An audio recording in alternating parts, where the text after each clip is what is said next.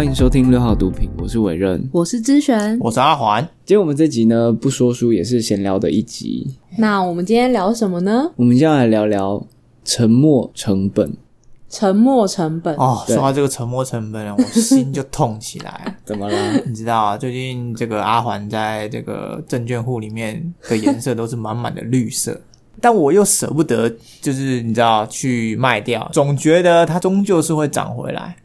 可是以一个比较理性一点看这件事情的话，我这样一直抱着不放，其实不是很正确。不好意思哦，山顶洞人问一下，满满的绿色是代表你买了很多只的意思吗？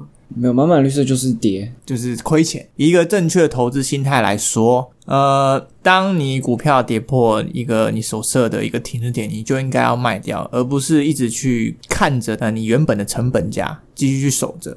因为你股票没有卖掉嘛，你钱卡在那，钱一直卡住。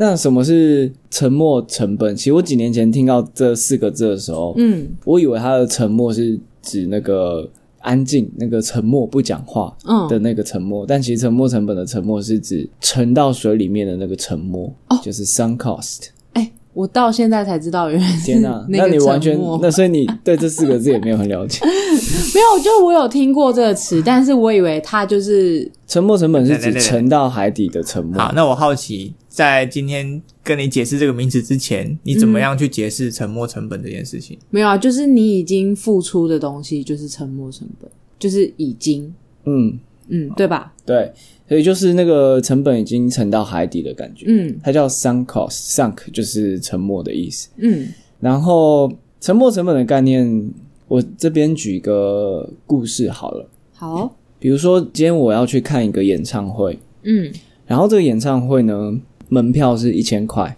那假设今天你喜欢的这个艺人、这个歌手，你愿意最多最多就是花一千块去看他，所以你觉得这个门票是合理的嘛？对不对？嗯，如果今天这个门票是四千块，那你会去看吗？就以我刚刚的不会，不会，因为以我刚刚的假设，就是你喜欢这个人的喜爱程度，你就是只愿意花一千嘛，对不对？嗯所以你今天就买了票，然后你突然发现说，诶，他是在外县市，所以你可能又额外花了高铁票哦，一千块。好，那你去到那里，你发现说，因为发生了一些意外，所以他们的演唱会是延期，嗯延期到下周。这样子你又要回来了，好，所以你得花再花额外的一笔交通费，再回到你的住处，然后再回来。嗯然后当你到达演唱会现场的时候，你发现你的门票忘记带出门，那现在旁边还有在卖，所以你现在可能已经花了三千块了，那你还会再买吗？可能很多人就觉得，嗯，我都已经，对啊，不然我等于什么都没有拿到，所以你最终还是花了四千块进去。可是你当初不会花四千块，所以这就是沉没成本的概念，它会让一个人有点像是失去理智。当初对这个歌手的喜爱就只是一千块的价值，但是最后你却愿意花出四千块去看，这个感觉会不会就是有点像不甘心？就是我都已经花这样子了，对对对就是我不甘心。就是如果嗯如果我现在就放弃的话，这个不甘心，就是因为你不花最后那一千块再买一张新的门票，等于你什么都没有得到啊。对，所以沉没成本的概念就是，其实那些成本是拿不回来的。就已经沉到海里了，对拿不回来。之前听过的沉没成本有一个另外一个例子，也蛮浅显易懂的。比如说你走进去看一部电影，门票钱你花两百块，那你坐下来，你发觉这部电影是个烂片，你真的是看不下去。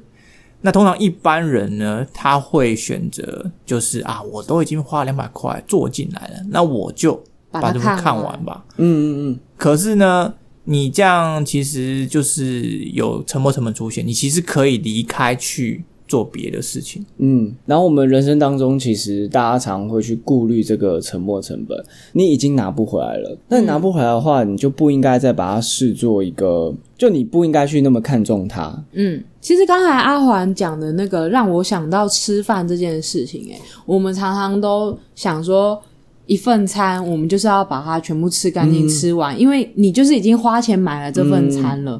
然后，但有时候其实你自己明明就很饱，或者是对，已经吃到撑了。对，但是我们还是常常觉得我要把它吃完，这是不是也算是？完全就是多增加痛苦啊！比较理性的决策应该是这部电影不好看，我离开，我可以去做我更喜欢做的事情，嗯，但是你却继续选择待在那里，付出更多的时间成本，那你可能已经很饱了，对不对？已然后你又经很撑硬撑要硬撑吃吃，然后让自己最后胃不舒服。但是好像我们大部分人就是都有这个倾向，对，所以沉没成本就是告诉大家说，我们应该要去忽略嗯，沉没成本。哦，你就是要断舍离，不要觉得那些东西还是嗯你拥有的。对，其实我刚才也有想到，就是在整理，其实也是这样哎、你常常觉得哦，这个东西好像还可以用，然后就舍不得把它丢掉。嗯，我觉得这也算是沉没成本的一种，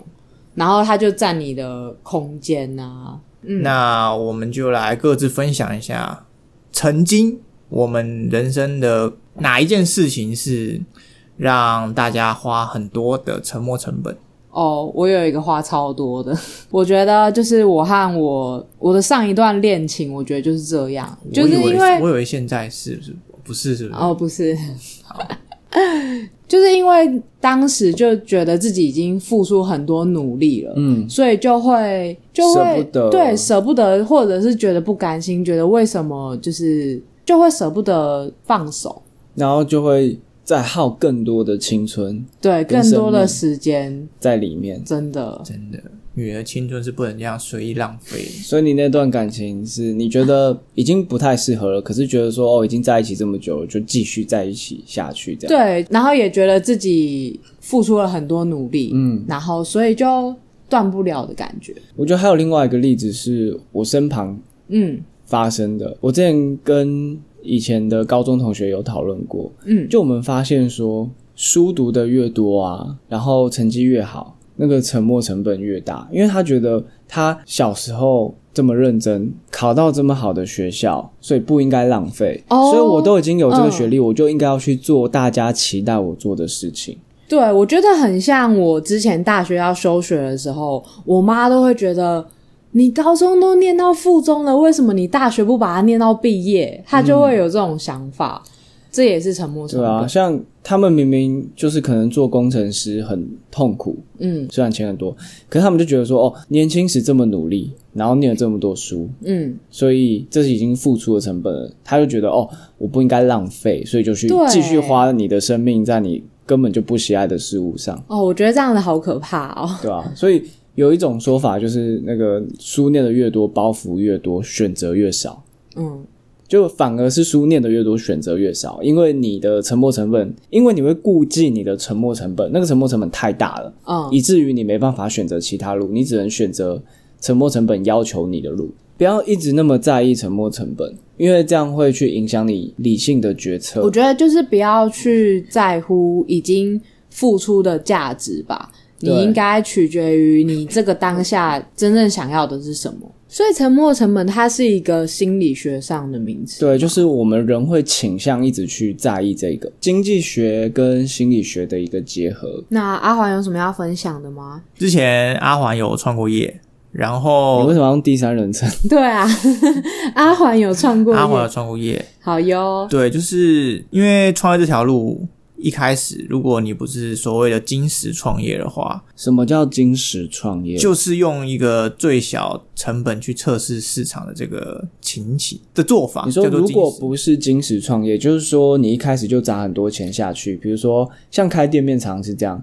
你会突然花很大一笔钱先签约，然后装潢设备先买齐，这种就不是所谓的金石创业。没错，OK，你花了一大笔钱，然后做了一些装潢，做了营运，然后甚至你签约加盟，嗯，这时候两三百万就下去了。对可是万一如果你碰到像最近的疫情的情况，嗯那可能你经营不善。嗯，那如果你一直死撑的、借钱的、去硬撑的，把这个东西一直撑在那边的话，一直亏钱、一直亏钱、一直亏钱，为什么会有这样的心理？就是他太在意之前花下去的那些沉没成本，对他觉得那些舍不得、不甘心，头已经洗下去了。我没有开过饮料店，但是就我这个现在这个经验来看，沉没成本确实是呃大家很难断舍离的一个部分。那真正应该怎么做呢？我觉得会是，不管你是创业呢，还是你是做股票，我觉得你都要设一个停损点。那那个停损点就是你最低能容容忍的一个限度。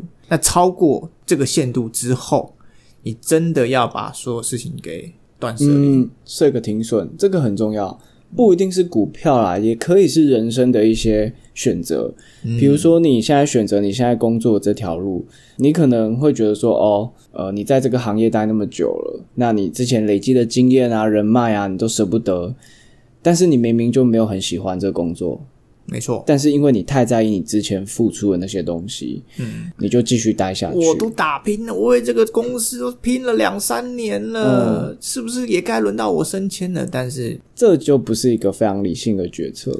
好，那现在我们简单讨论一下，说沉没成本这件事情，感觉大家都知道，可是最难的那一步就是要把它断掉。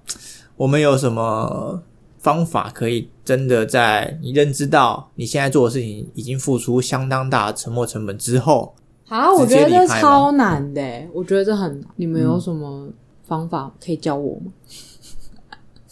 像我刚刚讲的，在你做一件比如说需要长远规划的事情之前呢，就先设好一个停损点。这个停损点，如果你之前有经验，那当然最好。呃，比如说恋爱的话，恋爱的话，你应该要知道一个底线，就是当这个人做了什么事情，真的就是不爱你的一个表现，你就应该要马上的转头离开。我之前的经验呢，比如说他做什么事情已经到很不尊重你的地步，嗯或者是他跟你任何、哦都没有任何沟通，那这个就是你的停损点。嗯，在踩到你这个停损点之前，你都可以试着去努力看努力看。看，但是超过了之后，你应该要头也不回的离开。诶，那那个停损点要怎么设，也是蛮难的一件事情。对，像是以股票来说，大家都设多少？这个见仁见智。见仁见智，本人小弟我呢是设十趴了，因为我常听到十趴，嗯，停损点要怎么设，真的是一一门学问。不同的情况都有不同的，像是以创业来说，那你停损要停损多少？你要亏多久？这也是大家要想的。我觉得这一切的一切怎么设停损点，通常都是由经验而来。嗯，要有一个好的经验。那你的好的经验是怎么来呢？就是从坏的经验上面来。所以我觉得大家就是人生在世苦，就是人人生 就是短短，去经验吧，就是去体验，就是去尝试。做错了也没关系，反正你就会学到。像我自己的话，我之前说我教书嘛，嗯。然后我可能会有很多的，比如说教学影片也好，然后教学经历，然后尤其是讲义，就是我们上课我要编讲义嘛，嗯。那我产出这好几十本、几千页、好几万字的这些讲义，如果我现在选择转行，这些等于就是没有用了。真的，所以这这完全对我来说就是一个超级大的沉没成本，所以我会常常想到说，比如说我在写讲义的时候，我就会想到说，哦，我现在又写这一些，以后用不到我还要写嘛，就是卖嗯、像我觉得讲还好，因为讲义其实大家要买很容易。那补教业比较特别，是大家要用自己的教学的东西，哦呃，要用自己的教材，所以在补教业大家都会有这个沉没成本。所以以我来说，我觉得如果我要转行的话，这就是我一个很大的沉没成本。真的，我到现在还是投入非常多的精力在做讲义上面。对吧、但是我一直在意这个的话，如果我今天有其他更好的选择，更想做的事情，我就会没办法去做。你就被困住。对啊，嗯，那我们现在讨论一下，怎么样帮你设这个停损点好了。你有、嗯你有一个 idea 了吗？我有个想法，就是在三十岁或三十一岁之前没有一个突破性的发展的话，那我也许应该要离开这个行业。哦，你所以你可以很清楚的定义出你在补教业要有个什么样突破性的发展。就比如说你，我觉得可能是像是我待的环境那个规模吧。嗯，嗯 OK，那薪水调高的话算吗？嗯，对啊，也算是一个嗯嗯，三十岁以后还是三十岁？三十岁这一年吧。我盯着你。你们还有没有什么类似的经验？但我觉得如果是感情的话很难诶、就是就是比如说像我跟我前男友那个状况的话，就是自己明明心里知道，可是你在感情里面你要怎么定停损点啊？就算像他刚刚说的那些，就算真的发生对方真的做了什么，然后你觉得这就是我的停损点，但你你也不是能说放就放啊。听众们说是不是？你就对自己不够狠啊！这些就是经验的累积啊！你被甩了几次，或者你主动提起了几次之后，你就会得心应手。比如说，阿华很有经验，比如说，你知道你没办法接受一个人劈腿，哦，因为你可能有被劈腿的经验，所以你知道那个是你完全没办法接受的。哦所以等到下一次，如果有人劈腿，对你劈腿的话，你就是不会给他任何的机会嘛这就是一个停损点。可是如果你今天可能是第一次恋爱，或我常听到很多人就是已婚。婚姻生活之后，发现那个老公还是谁偷吃，这样，嗯他们就是继续选择待在里面或原谅。那这就是没有设停损啦。那你没有设停损的话，你可能就会很痛苦、很痛苦、很痛苦，到最后你真的没办法收手。嗯停损点是根据你之前失败的经验，然后在你这一次进行的一个任务，比如说感情或者是你的工作，然后理性的设下一个停损点，嗯，然后真的到了那个停损点，就得离开，不管你付出的沉默成本有多大，那都是沉默了。我靠，我觉得阿仁讲的超有道理。如果我们听众有任何疑问的话，欢迎在我们的 IG 私讯我们，我会请阿仁一一帮大家回复这个停损点的设立。我可能会剪掉我没有要做我帮我没有你。为什么我帮对啊，你为什么要突然突然就是帮仇人加这个任务？我们要促使我们阿环 IG 的那个粉丝阿环自己，阿环自己回你们讯息，阿环会回，你们可以留言。关于这个沉没成本，还有另外一个例子，就有一次我去伦敦玩的时候，然后那时候就有一天的行程是去一个算是市郊的一个 outlet，嗯然后想说去那边捡便宜，因为那个那个地方就是要搭火车，然后要就是要一两个小时以上的那一种，嗯然后车费也不便宜，这样。嗯，然后就到了那个 outlet 之后呢，就开始逛。那我们就逛了一整天，然后就真的没有买，就是没有看到真的想买的东西这样子。嗯，然后那天我就是最后觉得，哦天哪，我花一整天，然后又花车钱，然后来这么远的地方，不买怎么可以？对，所以我最后就是硬挑了一双鞋，结果那双鞋买回来之后完全不合脚、欸，哎。那我想说我，没有试穿吗？那我有试穿，那我就觉得嗯应该可以吧，我就硬塞，你知道吗？然后还买回来了，然后回来之后完全发现这就是一个超级不理性的决策，就是会觉得当初到底是头脑撞到还是 头敲我？刚才其实也有想到这件事情、哎，就是我们在旅行的时候啊，嗯。或者是出去玩，通常都会觉得啊，都来到这边了，对，然后就会比如说看到一个什么比较贵的，就会觉得啊，买一下没关系啦，反正我都已经花那么长途的距对离来到这里了，这样，嗯，所以旅行的那个也是距离，也是一个沉没成本。像我刚刚就不应该觉得说我已经花一整天来这里了，硬是要买一个，我就是就是算了，那个花掉就花掉了，你就嗯不用再想说怎么样。我最常听到的一个例子是，比如说我一个朋友，他们假设我们一样是出去玩，他们也会说啊，你都出来玩了，为什么你不好好的放放纵一下呢？你都来这么远的地方了啊，你该吃的就吃，该花的就花，干嘛还要为你自己的金额或者你的花费设下停损点？我怎么觉得你这个朋友很像陈文任呢？我怎么觉得这跟沉没成本没有关系？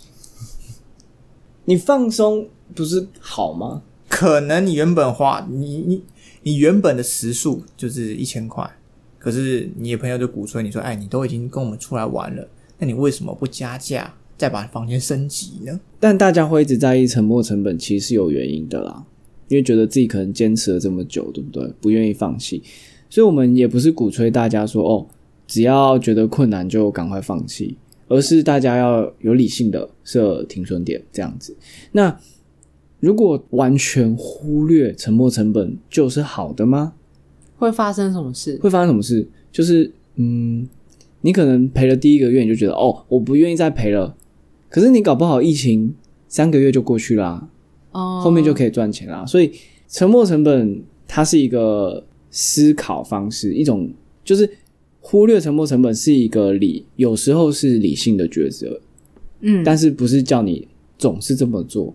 因为我们之前有提到一个叫做长尾效应，没错，我们在这个致富心态里面有提到一个叫长尾效应。好，什么是长尾效应？你是不是没听？我罚你回去听十遍。我这边简单解释一下，长尾效应就是你一直坚持着某件事情，一直坚持着，那你最后到后来呢，仍然有机会可以发展成功。简单来讲是这样。那我们在致富心态里面有举一个更生动的例子，欢迎大家回去收听。嗯，好哟。所以任何事极端就是不好啦。哦，你一直嗯在意沉没成本，那你可能会做出很多不理性的决策。可是如果你完全忽略的话，可能会错失一些需要坚持、需要耐心的一些成功的机会。嗯，那我们这集就分享到这里喽，大家下期见，拜拜。拜拜拜拜